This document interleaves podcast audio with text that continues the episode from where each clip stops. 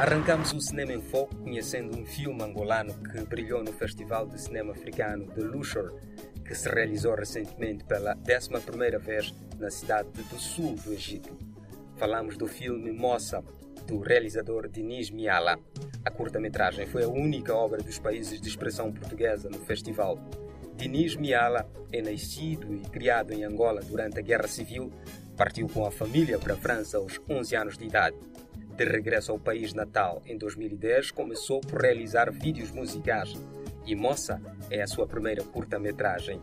No seu bairro, se uma moça quer beber com os rapazes, tem de pagar. Mas qual será a moeda que utiliza? É a questão que este pequeno filme nos coloca.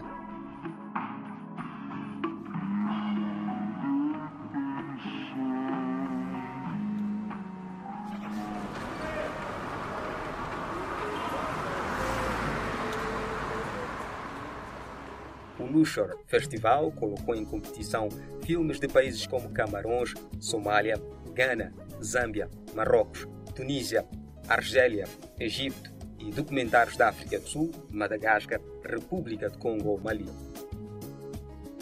Dentre as personalidades homenageadas pelo festival destacam-se atores populares como o egípcio Hussein Fahmy e a argelina Biona, e um dos grandes pioneiros do cinema africano, de que é também um reconhecido historiador, o tunisino Ferid Boguid, que apresentará durante o festival o seu último livro.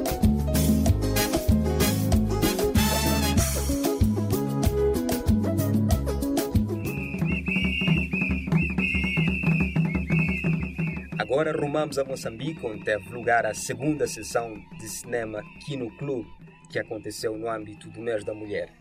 A ação é produto de uma colaboração com o projeto Fala Minha Irmã. A primeira das duas sessões decorreu nesta quarta-feira no jardim do Centro Cultural Moçambicano Alemão. avitila mina mina amela sithoy ncina xingoma a tinsimu leti hi yimbelelaka ti hi gwela swa ku vavasati va ni lisima tikweni ku ka muti yena a responsable ka hinkwaswo ti hi gwela ina nompodi tsutsumela swilo hi tshika ku funda hi mhaka swilo se hi ta kuma a michumu ya yinene frente handle ka leswi hina hi nga to tsutsumela swona Ouvimos extratos do filme Xingomana, Dança das Gerações. Na mesma sessão foi exibido o filme Cruzando Caminhos. Depois da exibição das películas, abriu-se espaço para o debate sobre descolonização da produção de conhecimento com os realizadores dos filmes sob a moderação de Paola Prandini.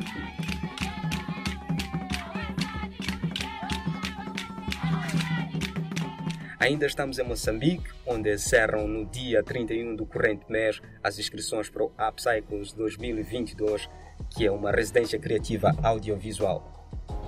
As inscrições do Upcycle 2022, terceira edição, estão abertas desde 1 de fevereiro a 31 de março. Os critérios são ser artista multidisciplinar nacional de um dos PALOP e apresentar um projeto para a criação de uma obra que tenha a neuralização eh, de arquivos no seu ponto de partida conceptual. Tutoria residente mantém-se, que é a artista e docente Angela Ferreira, eh, Moçambique e Portugal. E este ano teremos como convidada na tutoria a artista e docente Rita Rainho, de Portugal e Cabo Verde. Eh, temos, como sempre, a, a divisão da tutoria.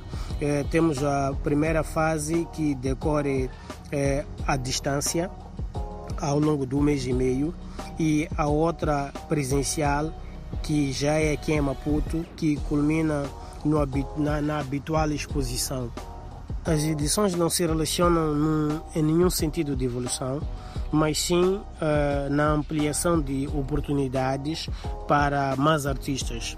Uh, o conceito permanece, uh, mas são novos participantes e no final deste ano teremos um catálogo digital que resume todas as obras dos artistas da, das três edições.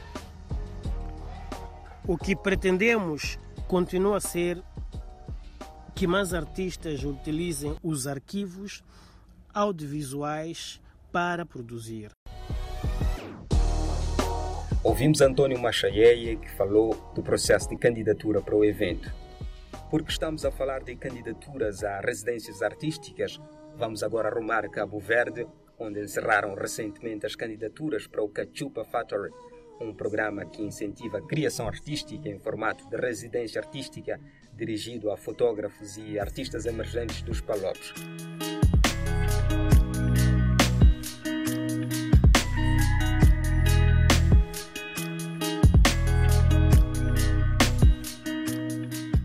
Durante um período de três meses de trabalho intensivo, os participantes são orientados na concepção e criação de um projeto fotográfico, sendo privilegiada a construção de uma estrutura narrativa. O trabalho de campo, pesquisa e experimentação são acompanhados por sessões teóricas em torno de questões críticas relacionadas com fotografia contemporânea africana. A residência culmina numa sessão pública de apresentação e mostra dos projetos resultantes.